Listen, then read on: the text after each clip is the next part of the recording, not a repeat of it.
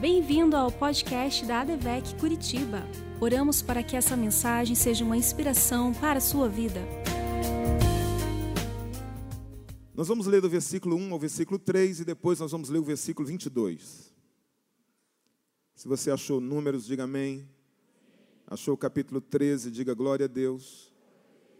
Então vamos ler.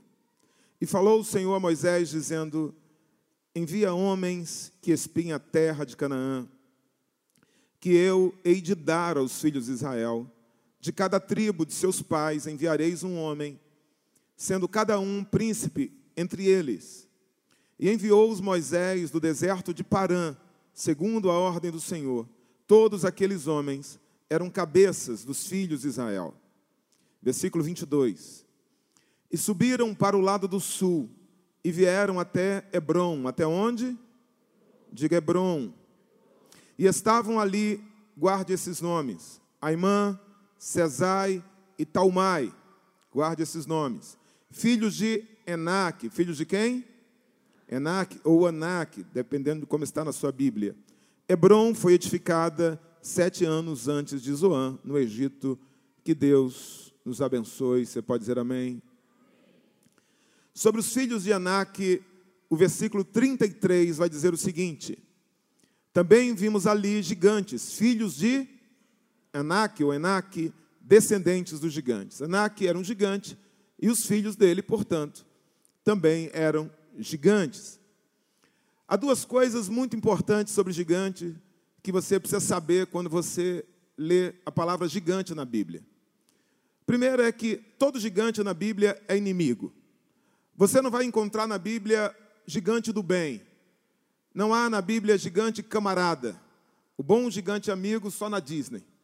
Na Bíblia, todo gigante é inimigo. Foi gigante é inimigo. Diga assim: foi gigante é inimigo. A segunda coisa que você precisa saber sobre gigante na Bíblia é que nem todo gigante é igual. Eles têm estratégias diferentes, eles têm modo de atacar, de se apresentar diferente. Há gigantes e gigantes. Nem todo gigante combate do mesmo jeito. Mas só para fixar, independente da estratégia, foi gigante é. Diga, foi gigante é inimigo. Há pelo menos três tipos de gigantes que a Bíblia nos apresenta. É sobre isso que eu quero falar, me atendo mais ao terceiro tipo de gigante. O primeiro tipo de gigante é o gigante que vai à guerra abertamente, publicamente. Temos dois exemplos desses gigantes na Bíblia. O primeiro está em Deuteronômio, capítulo 3, versículo 11. Deuteronômio, capítulo 3, versículo 11. Diz assim: Porque só Og, o rei de Bazã, restou dos gigantes. Veja, ele era um rei e o seu nome era Og. A Bíblia vai continuar dizendo: Eis que o seu leito, a cama do cara, ó, um leito de ferro. Primeiro era de ferro. Não está porventura em Rabá dos filhos de Amon, de nove côvados, quatro metros, quatro metros e meio, o seu comprimento, e de quatro côvados, ou seja, dois metros de largura, a cama do menino. Não cabia no meu quarto, né? Eu fico imaginando por isso, daí deve vir o nome cama king size. Deve ser uma homenagem ao rei Og, né? Cama tamanho Og. Mas não vai no, lá na, na loja pedir, eu quero uma cama tamanho Og, o cara não vai entender bolhufas. Esquece essa bobagem, nada disso importa. É, um outro gigante, bem mais famoso que esse, é o gigante Golias. Primeiro livro de Samuel, capítulo 17, aí esse eu não preciso ler, que você conhece de cor. Né? O que importa é que gigante Golias e gigante Og, esses dois gigantes, são gigantes similares na maneira de combater. Eles vão à batalha em campo aberto, eles enfrentam qualquer um, qualquer inimigo, eles matam quem aparecer na frente deles, e ambos podem ser mortos numa batalha. São gigantes que mantêm essa característica. O que esses gigantes representam? Quais são as características, melhor, desses gigantes? Primeiro, eles são públicos, são famosos, né? porque eles vão à guerra abertamente. Imagina aqueles gigantes né, é, num campo de batalha chamavam muita atenção. Golias, por exemplo, o texto diz isso. Ele era um gigante famoso, ele era um guerreiro conhecido. Uma outra característica é que os seus propósitos são declarados abertamente. Eles não fazem questão de esconder. Eles estão ali para matar, eles estão ali para destruir, eles estão ali para escravizar. O propósito de Golias é declarado. Uma terceira característica, eles combatem qualquer um, não importa. Golias desafiava todo o exército de Israel. Não importava para ele quem viesse combater contra ele, todos eram seus inimigos. Uma terceira característica, eles são muito bem equipados. Você vê Golias, a Bíblia vai falar da armadura dele, pesava 60 quilos, da ponta da lança, que pesava 7 quilos, ele todo trabalhado no bronze, né? um cara chamava atenção, imagina aquele gigante. Então, eles impressionavam pelo, pelos equipamentos, as armaduras que eles levavam. O que esses gigantes representam? Eles representam toda pessoa ou todo veículo enviado do inferno para afrontar e para desafiar a igreja de forma aberta, de forma pública. São pessoas ou veículos que afrontam a igreja à luz do dia. Eles defendem o aborto, eles é, ofendem a família tradicional, é, defendem a liberação das drogas, a banalização do sexo, a pedofilia, o homossexualismo. E eles comunicam como Golias, da mesma maneira, banalizando a nossa fé, ridicularizando o nosso estilo de vida, chamando-nos para o combate. Às vezes você vai ver uma novela, né? A novela de Golias tinha 40 capítulos. Essas novelas têm mais de 100, mas todos os dias eles entram na nossa casa fazendo isso, debochando do nosso estilo de vida, ridicularizando o fato de ser crente, do jovem se guardar. E esses gigantes normalmente demonstram grande poder econômico e poder político. O segundo tipo de gigante são gigantes que não atacam em guerra aberta. Primeiro, atacam em guerra aberta. O segundo, esses não atacam abertamente. O exemplo dele nós temos no segundo livro de Samuel, capítulo 21, versículo 15 e ao versículo 17. Dá um tempo para a mídia colocar. Segundo livro de Samuel, capítulo 21, do 15 ao 17. Olha o texto, se você estiver me acompanhando na Bíblia, você pode me acompanhar. Tiveram mais os filisteus uma peleja contra Israel. E desceu Davi, a peleja já ocorreu, ok? A peleja já ocorreu, verbo pretérito perfeito. Tiveram mais os filisteus uma peleja contra Israel. E desceu Davi, e com eles os seus servos. Tanto pelejaram contra os filisteus que Davi se cansou. E Isbe Benob, que era dos filhos do, do gigante, cuja lança pesava trezentos ciclos de cobre, e que cingia uma espada nova, intentou ferir Davi.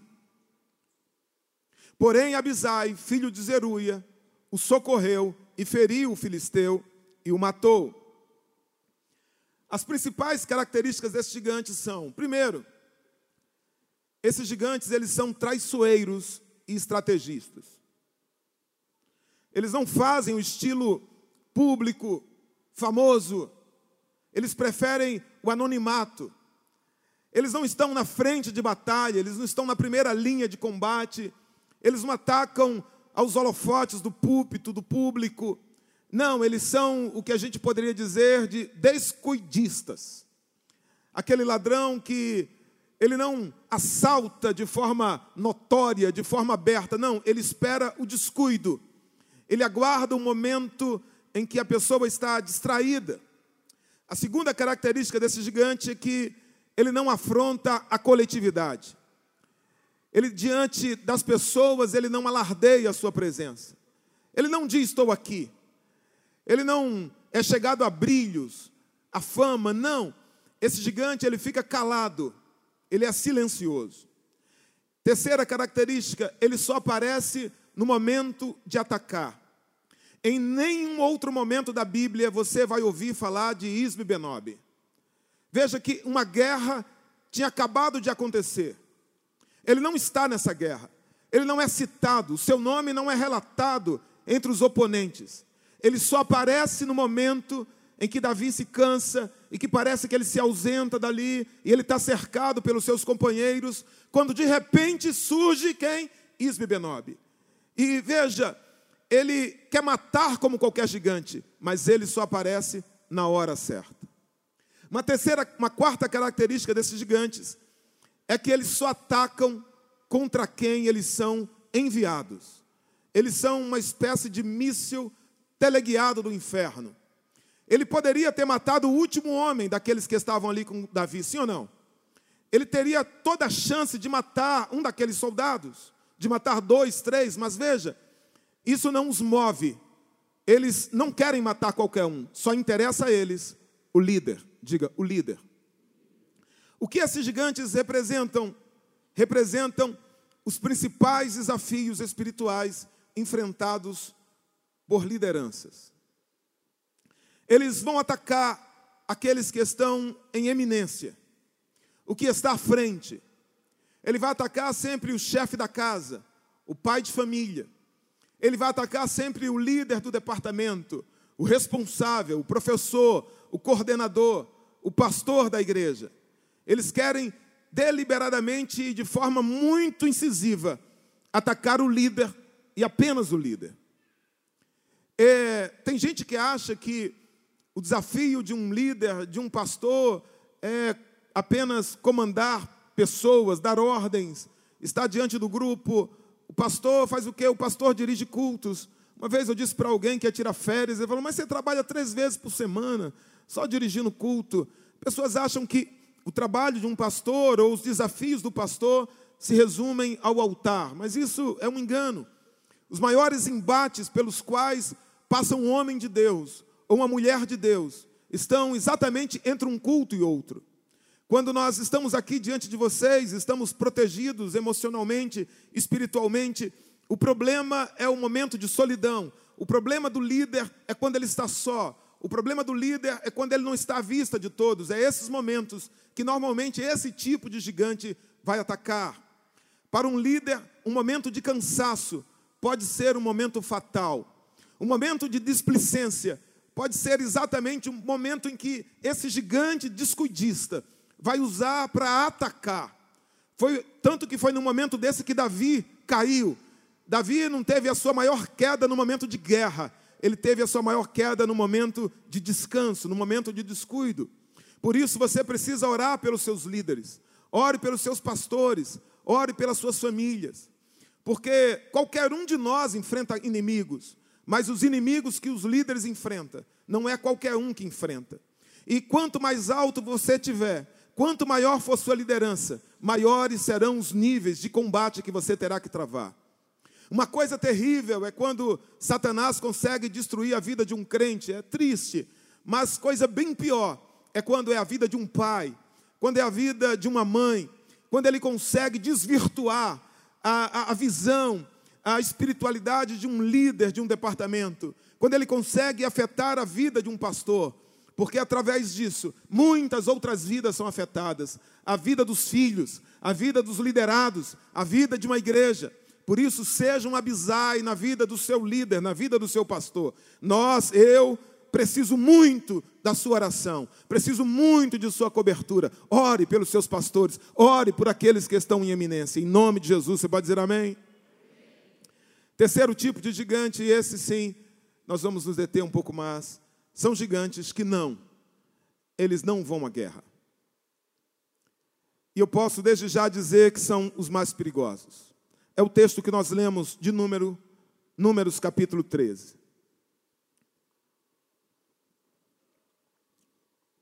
Versículo 22, o que nós lemos, diz assim: E subiram para o lado do sul e vieram até Hebron. E estavam ali quem? Aimã, Cesai e Talmai, filhos de Enac.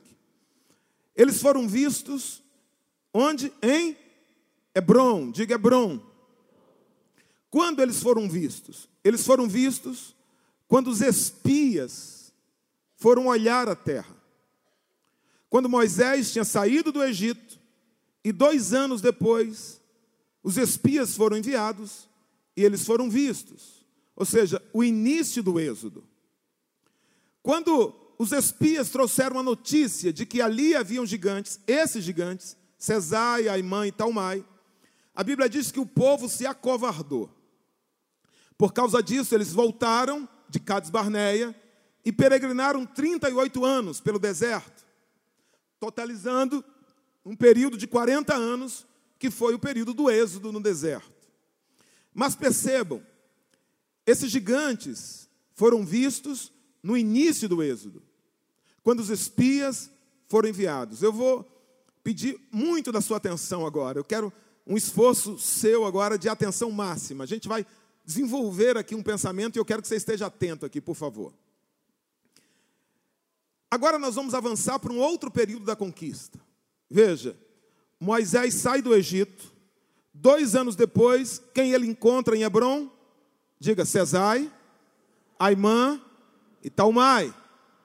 O povo volta aqui para o deserto, fica peregrinando no deserto por 38 anos.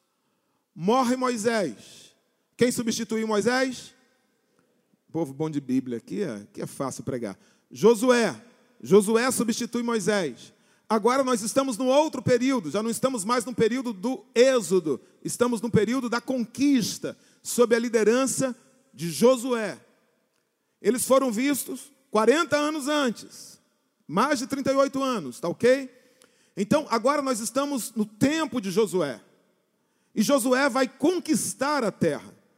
Mais precisamente, Josué, capítulo 10, livro de Josué, capítulo 10, a partir do versículo 36. Versículo 36 e 37, eu quero ler com você. Se você está sem sua Bíblia, você vai poder ler na tela. Olha o texto. Depois Josué e todo Israel com ele subiu de Eglon a Hebron e pelejaram contra ela. E a tomaram e a feriram ao fio de espada, assim ao seu rei, como todas as suas cidades. Diga todas as suas cidades. E a todos os que nela estavam, diga todos. É muito importante isso. A ninguém deixou com vida, diga ninguém conforme a tudo que fizera Eglon. E a destruiu totalmente, diga totalmente. A ela e a todos, diga todos, os que nela estavam. Voltando ao versículo 36. Depois Josué e todo Israel com ele subiu de Eglon a, a Hebron. Deixa eu fazer uma pergunta. Se haviam mil homens em Hebron, Quantos foram mortos? Mil.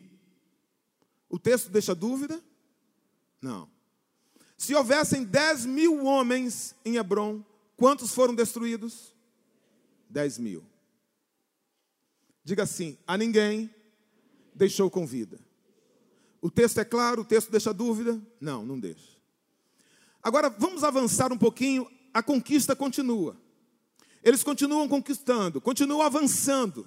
Josué continua avançando. Cinco capítulos depois, Caleb, que tinha recebido por herança desde Moisés Hebron como sua herança, Caleb volta para Hebron, no capítulo 15 de Josué.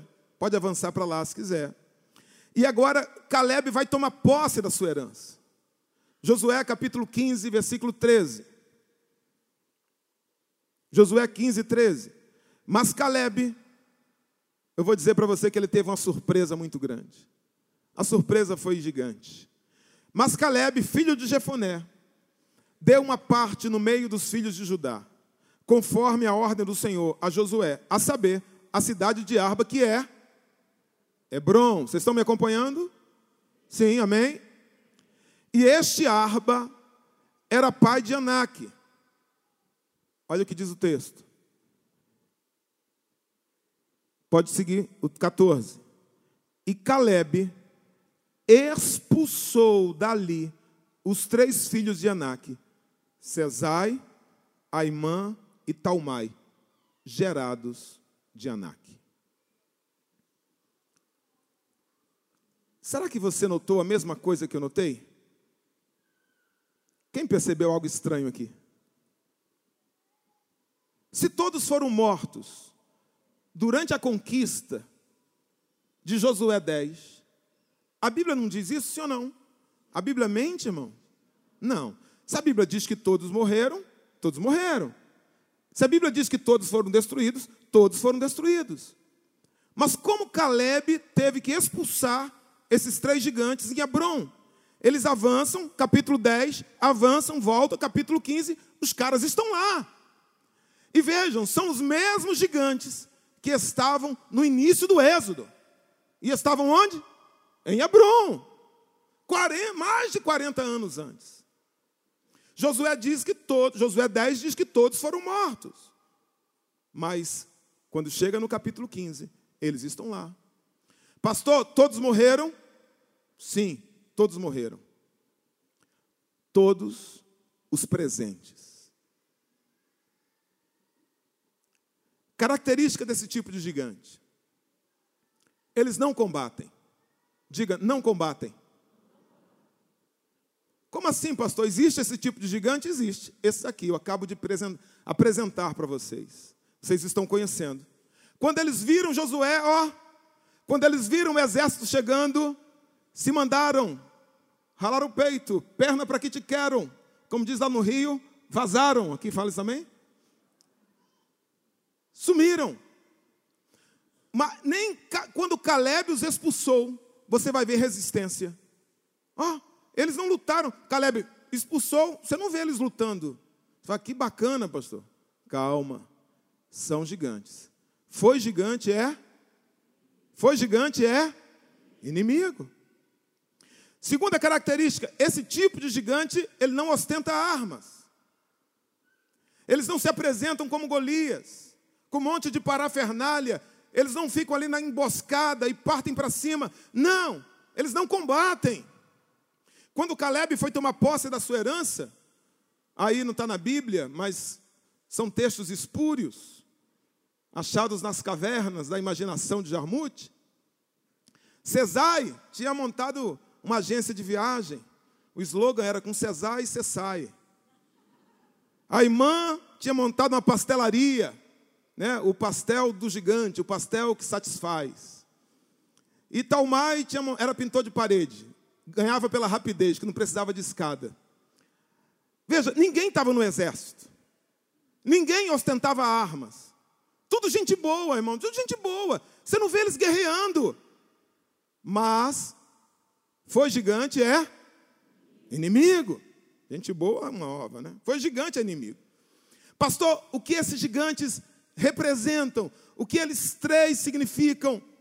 Eles representam certos conceitos que não morrem com a chegada do Evangelho. Veja, Josué conquista Hebron, mas eles não morrem.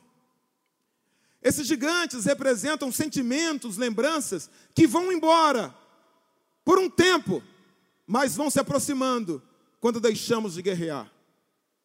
Esses gigantes representam certas práticas que parecem não ser uma ameaça, mas que podem sim roubar a nossa herança em Cristo. Sempre que eu vejo alguns crentes assim, se orgulhando do que foram, né, falando do que fizeram, aí eu fico pensando nessas pessoas, ah, elas contam a história com tanto orgulho, sabe? Ah, do conquistador que foi no passado, precisam falar de suas aventuras, aí guardam fotografia, jornal, eu, não há nenhum pecado nisso, mas o problema é conviver com essas lembranças. O problema é alimentar esse tipo de sentimento, porque pode ser sim, está dando abrigo para esse tipo de gigante. É melhor fazer como Paulo, que diz: esquecendo-me das coisas que para trás ficam e avançando para as que diante de mim estão, prossigo para o alvo. Esses gigantes são sentimentos, lembranças, pensamentos, práticas que o Evangelho não nos tira, não mata, ele simplesmente, no momento da oração, no momento da guerra, eles somem. Mas depois, eles vão querer se aproximar e simplesmente conviver conosco. Nomes na Bíblia são nome, são coisas importantes. Nomes pode ser uma característica moral, espiritual ou propósito de alguém. Por isso Satanás se chama Satanás e por isso Jesus se chama Jesus e não se chamará na ressurreição porque ele não salvará, terá outro propósito. Mas nome fala de propósito, de característica. A partir do estudo do significado desses gigantes, do nome desses gigantes, eu descobri algumas coisas sobre eles. Primeiro, Cesai. Diga Cesai. A palavra Cesai significa esbranquiçado. Cesai significa quase branco, alvacento, não branco, mas alvacento. Um cinza claro, um branco gelo. Veja, não é trevas, não é negro, também não é branco. Diga assim, quase branco. A cor branca na Bíblia fala de santidade, pureza. As vestes dos sacerdotes eram de linho branco. Os anjos que apareceram no túmulo na ressurreição de Jesus vestiam roupas brancas. Aqueles que serão é, é, purificados pelo sangue do Cordeiro em Apocalipse e apresentarão diante do Senhor, vestirão vestes brancas. Branco na Bíblia fala de inocência, de pureza, de santidade. Mas veja, Cesai significa quase branco. Não é fácil deduzir que esse gigante significa quase santidade. Aparência de pureza, aparência de santidade. Cesai é o gigante da representação, gigante da máscara da religiosidade. De um crente que aprendeu a conviver com o estilo de vida cristã, que ele parece educado, ele parece convertido, ele parece que participa do culto, ele parece crente, ele parece santo, ele parece respeitador, cumpridor dos deveres. A questão é que apenas parece. A pessoa, quando ela chega ao Evangelho, Normalmente ela chega com um coração inteiro. Ela vem com um sincero fervor. Mas é possível que durante a caminhada esta chama ela vá se apagando. E a pessoa não alimente esse altar, a pessoa não alimente esse fogo. Mas mesmo que este fogo se apague, mesmo que a motivação primeira deixe de existir, ela mantém a rotina ela mantém a prática, ela mantém o estilo. Então ela continua vindo à igreja, mas isso não significa que ela continua cultuando. Cesai chega aos poucos na vida de alguém. Ele vem sem guerra. Ele não declara guerra. Então aquela pessoa, ela continua sendo crente, ela continua com os relacionamentos, ela mantém o estilo de adoração, ela oferta ela participa do culto, mas os seus louvores são apenas músicas, não representam uma adoração. Ela levanta as mãos, porque todos levantam. Ela fala palavras bonitas, apenas porque são projetadas numa tela. Ela está no templo, mas ela já não contempla mais a formosura do Senhor. Quando isso acontece, então a pessoa, ela não se lembra onde isso começou. Cesai aos poucos ele foi fazendo parte da vida, da rotina daquela pessoa, mas ele não se aposta como demônio. Ele não é esse inimigo demoníaco, não. Ele consegue conviver com a vida cristã. Ele consegue conviver com os cultos. Ele consegue conviver com a vida religiosa, porque não há batalha travada. Simplesmente Cesai vai chegando de mansinho a partir da nossa permissão, da nossa liberação para que ele faça parte da nossa vida.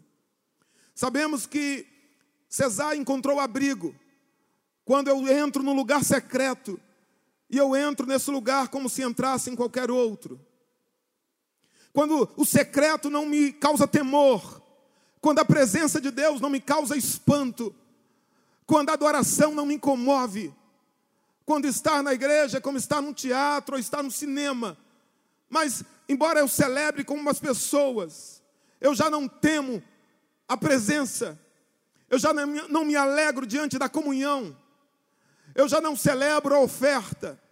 As mensagens que pregam sobre a volta de Jesus ou sobre arrependimento não me causam nenhum temor. Quando eu entro na casa de Deus e eu não guardo o meu pé, quando isso acontece, provavelmente Cesai está instalado. É o gigante da aparência. No início isso incomoda um pouco, nós sentimos que estamos fingindo, representando, mas depois de um certo tempo, isto vai ficando natural. E a vida cristã, que deveria ser alva como a neve, ela se torna esbranquiçada. E começamos a entender que evangelho é assim mesmo. Que podemos viver uma vida cristã onde basta levantar a mão porque todos levantam, vir à igreja porque todos vêm, sentar mais ou menos no mesmo banco porque isso é ser crente. Somos nós que temos que somos nós que temos que expulsar Cesai. Jesus não fará isso, porque somos nós que o alimentamos. Em vez de nos sentirmos mal, em vez de dizer para Deus: Deus, eu não estou bem como crente. Em vez de chegarmos diante de Deus com sinceridade e dizer, abrir o coração, rasgar o coração diante dele e entrar numa campanha de jejum e dizer: Deus, eu estou vivendo uma vida de aparência e eu não sinto o teu espírito. Não, a gente toca o barco. Em vez de a gente admitir que a gente precisa de um renovo, que já não estamos mais orando em casa, que a vida cristã se resume a duas horas a semana, que já não lemos mais a Bíblia, que já não sentimos mais a presença de Deus, nós simplesmente tocamos uma vida cristã esbranquiçada. Tornamos uma vida cristã de quase santidade, mas que na verdade entendemos que ser crente é apenas representar e achamos que isso é normal. Cesai não mata como Golias mata, porque não mata cantar os louvores sem sentir nada. Não mata é, inventar desculpas para não vir à escola dominical. Ah, porque eu trabalho muito, porque está frio, ah, porque o professor não é bom. E a gente vai dando desculpas, e a gente acha que isso é normal. Não mata deixar de vir ao culto da palavra para acompanhar uma novela. Não mata deixar de orar. Não mata deixar de ler a Bíblia. A verdade é que isso mata, mas leva anos. Isso torna Cesai mais perigoso do que Golias. Isso torna Cesai mais perigoso do que Isbe Benob. Destruir um gigante assim, muitas vezes, significa destruir a nós mesmos. Porque depois de um certo tempo, nós construímos esta imagem que nos torna um líder, um obreiro, quando na verdade não sentimos mais nada. É preciso humildade para voltar atrás e pedir ao Senhor. Fazer o que Joel diz, Joel 2,3 diz: rasgai o vosso coração e não as vossas vestes, e convertei-vos ao Senhor vosso Deus, porque Ele é misericordioso e compassivo e tardio em irar-se. É fácil dizer para o outro, converta-se, mas talvez nós precisamos dizer para nós de vez em quando: converta-se. Peça ao Senhor nessa noite: Senhor, eu não quero ter uma vida cristã resumida ao culto, eu não quero ser santo diante da igreja, eu não quero viver com a máscara religiosa, eu quero ser santo de verdade, em casa, no trabalho, na faculdade, onde eu estiver, me ajuda. Eu quero viver livre de Cesai. O Senhor nos diz, como diz em Isaías capítulo 1, versículo 18: Ainda que os vossos pecados sejam como a escarlata, se tornarão brancos como a neve, ainda que sejam vermelhos como a carmesim, se tornarão brancos como a lã. Em nome de Jesus, Cesai tem que ser expulso das nossas vidas. Em nome de Jesus, receba poder de Deus para expulsar uma vida de religiosidade, uma vida de aparência. Viva uma vida com essência, em nome de Jesus. Diga assim: Amém.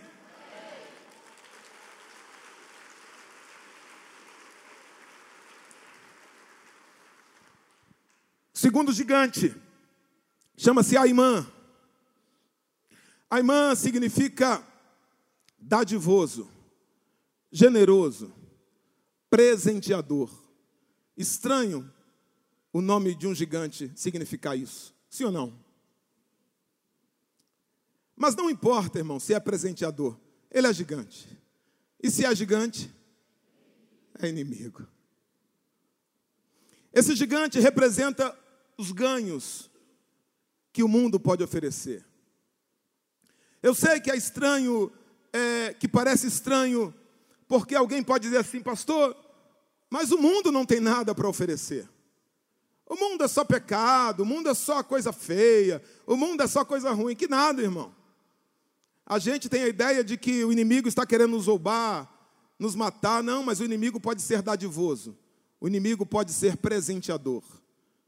Raramente o inimigo vai se apresentar com chifre, com garfo fedendo a enxofre. O inimigo muitas vezes vai usar perfume importado, vai ser sarado, ter carrão, ou então vai ser loira, rebolativa, 90, 60, 90, voz roquinha. A irmã purinho.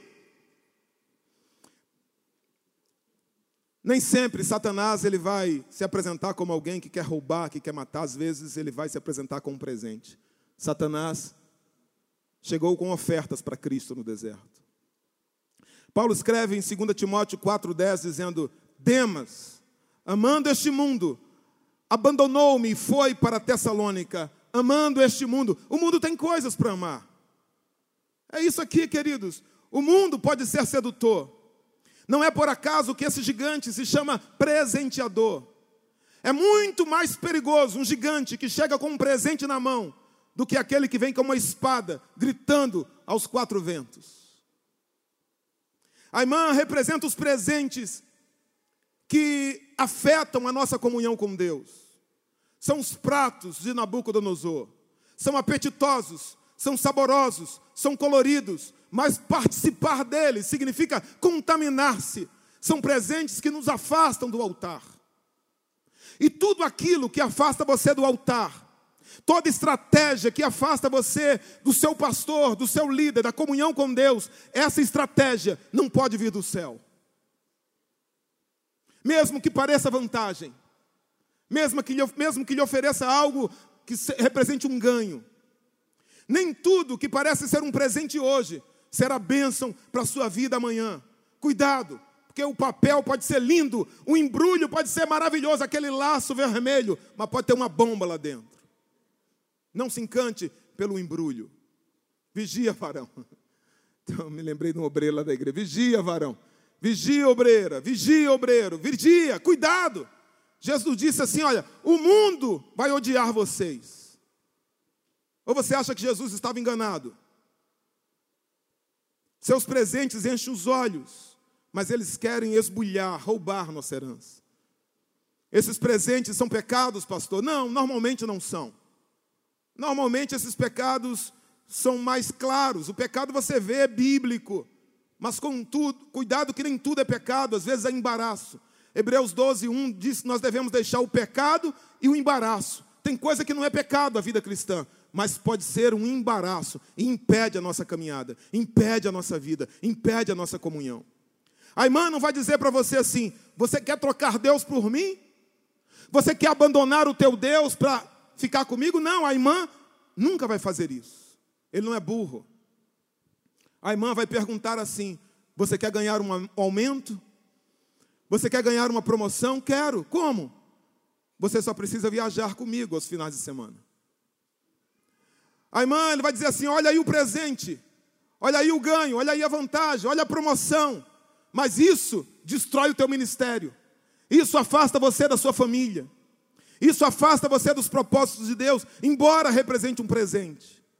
A irmã vai dizer para você, minha irmã: gostei do seu sorriso, você é uma gracinha, você fica muito bem de verde. Esse cabelo que você cortou, muito bem, ficou linda, você está legal. A irmã vai chegar para você e vai dizer assim: Eu passei ali e olhei esse presente. E eu pensei, por que, não, por que comprar? Por que não comprar? Por que comprar? Por que não comprar? Comprei, oh, oh. Aceite, é de coração, são sem segundas intenções. Só que o próximo presente vem acompanhado de um bilhete e o outro presente de uma cantada. Quantos ministérios foram destruídos por causa de presentes de Aimã? Só que muitos não percebem que esses presentes representam a perda da família, que esses presentes representam o afastamento da igreja, o fim de um ministério. A irmã não se importa em te dar presentes, contanto que ele roube a tua, a tua herança no céu. A irmã não se importa de te dar um prato colorido, contanto que ele atrapalhe a tua comunhão com Deus. A irmã é a bênção que se transforma em maldição. Como diz Jeremias 12, 8, ele diz: Tornou-se a minha herança para mim como um leão na floresta. Você precisa de discernimento para reconhecer os presentes de Aimã. Somente o Espírito Santo pode te dar esse discernimento, a clareza de você dizer para Deus: hoje, Senhor, eu rejeito esse presente, hoje eu rejeito esse prato. Não é algo fácil, mas ore ao Senhor, peça isso ao Senhor: Senhor, diga assim: Senhor, me ajuda a rejeitar os presentes de Aimã. Oh, querido, todo prazer que não seja legítimo diante de Deus, rejeite. Todo sonho que não tenha nascido no coração de Deus, rejeite. Todo projeto, todo caminho que não tenha traçado, sido traçado nos céus, rejeite. Tudo aquilo, tudo aquilo que lhe afasta do altar, rejeite. Porque vem de Aimã. Terceiro, Talmai. Diga Talmai. Talmai significa sulco, como é ali. Não suco sulco.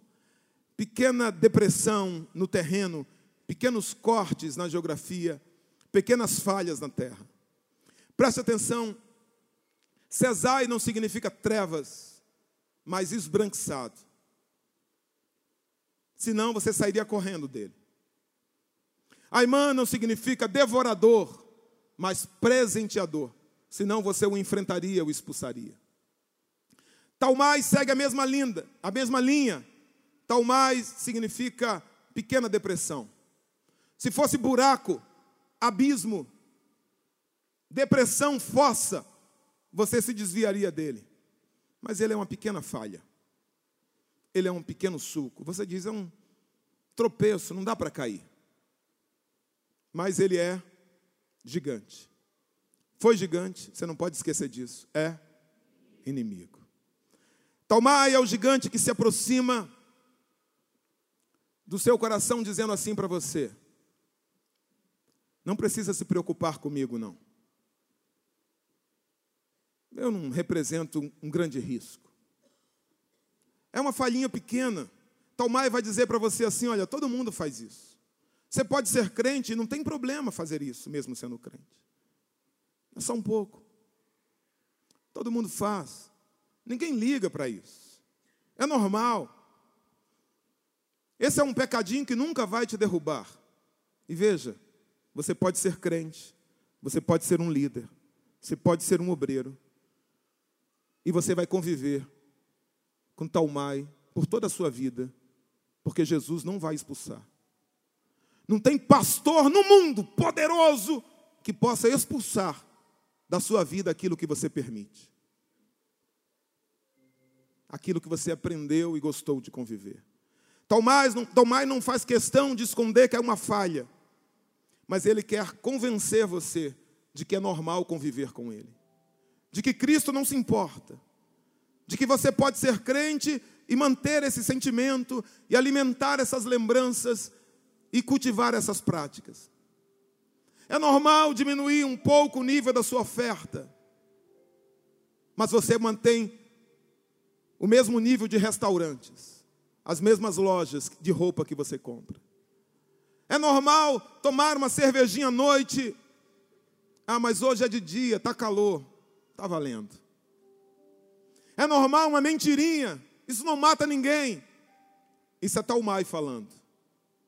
Conceitos que sou eu que preciso expulsar. O Evangelho não expulsa. Jesus não os mata. Sabe qual o problema? é que quando você menos espera, falha se transforma em abismo. A cervejinha vira uma necessidade. Já não é mais em casa, passa a ser no bar. O namoro avançado agora ganha um outro status, passa a ser no motel e torna-se uma prática comum. O cigarrinho, de vez em quando, agora passa a fazer parte dos seus pertences na hora de sair. Talmai voltou e se instalou. E isso começa de forma muito paulatina. Olha que texto interessante, diz Cantares, capítulo 2, versículo 15. Cantares 2,15. Coloca aí, por favor. Cantares 2,15. Apanhai-nos as raposas, as rapozinhas, que fazem mal às vinhas, porque as nossas vinhas estão em flor. As cercas que circundavam a vinha, elas deixavam pequenas brechas. As raposas, elas não podiam entrar para comer as uvas. Mas as raposinhas, elas entravam. A nossa vida, às vezes, a gente consegue prever e impedir as raposas, mas as raposinhas são as verdadeiras responsáveis pelo estrago na vinha. São pequenas falhas. Talmai representa essas raposinhas, porque as raposas grandes nós as impedimos, mas as raposinhas são terríveis e elas, elas entram por qualquer brecha. Talmai muitas vezes vai ser os pequenos desentendimentos familiares, que nós inventamos desculpas para tocar a vida sem uma DR, sem trazer à tona, sem trazer à luz, mas isso impede as nossas orações. Porque se você não estiver em harmonia com tua esposa, não adianta você ser líder, orar bonito, as tuas orações não são, não são ouvidas. E é nessa área que Satanás vai atuar. Talmai muitas vezes representa um pequeno aborrecimento. Por isso que Hebreus diz, para a gente ter cuidado com raiz de amargura. Você não odeia alguém de uma hora para outra, mas você permite que sentimentos brotem no seu coração, mágoas, e você convive com aquilo. Talmaia é como aquela brincadeira da forca, é só um braço, você não entende, é só uma perna no outro dia, depois é outra perna, quando você menos espera, é você que está na forca. Esses gigantes são piores, porque não podem ser mortos numa batalha. Não. O primeiro gigante, você vai lá numa batalha e você mata eles, e você está livre deles, e você nunca mais os vê. Na hora do combate, eles são mortos, mas esses gigantes, quando você ora, eles somem. Quando você está na presença de Deus, eles se escondem. Você diz assim: Ah, ó, estou livre. Mas cuidado. Toda pessoa que tem vício com pornografia, uma pequena foto.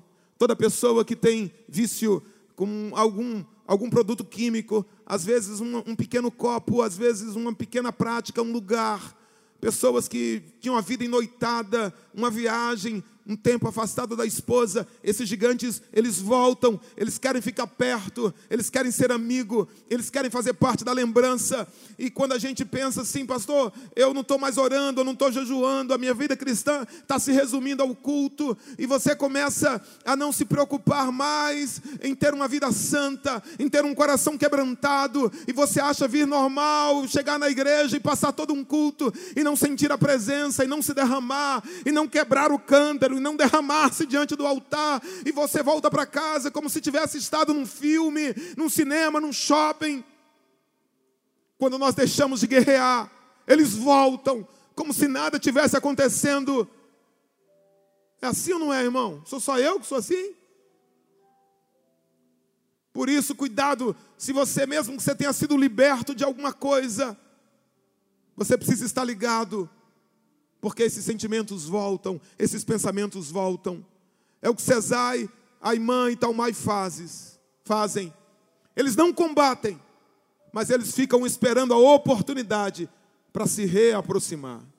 E eles vão chegando sem alarde, de mansinho, e eles vão roubando a tua herança, eles vão diminuindo a tua potência, eles vão atrapalhando o teu ministério, o teu chamado. Você fica aquela árvore que cresce, mas os espinhos, esses gigantes, te impedem de frutificar, de ser aquilo que Deus planejou, aquilo que Deus pensou que você seria. Faça-nos uma visita. Acompanhe a nossa programação pelas nossas redes sociais Advec Curitiba